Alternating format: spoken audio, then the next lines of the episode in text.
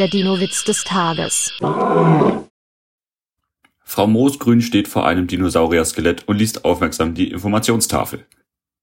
Nach einer Weile sagt sie zu ihrem Mann, was, dieses Skelett soll 120 Millionen Jahre alt sein? So ein Blödsinn, wir haben doch erst das Jahr 2021. Der Dino-Witz des Tages ist eine Teenager-Sex-Beichte-Produktion aus dem Jahr 2021.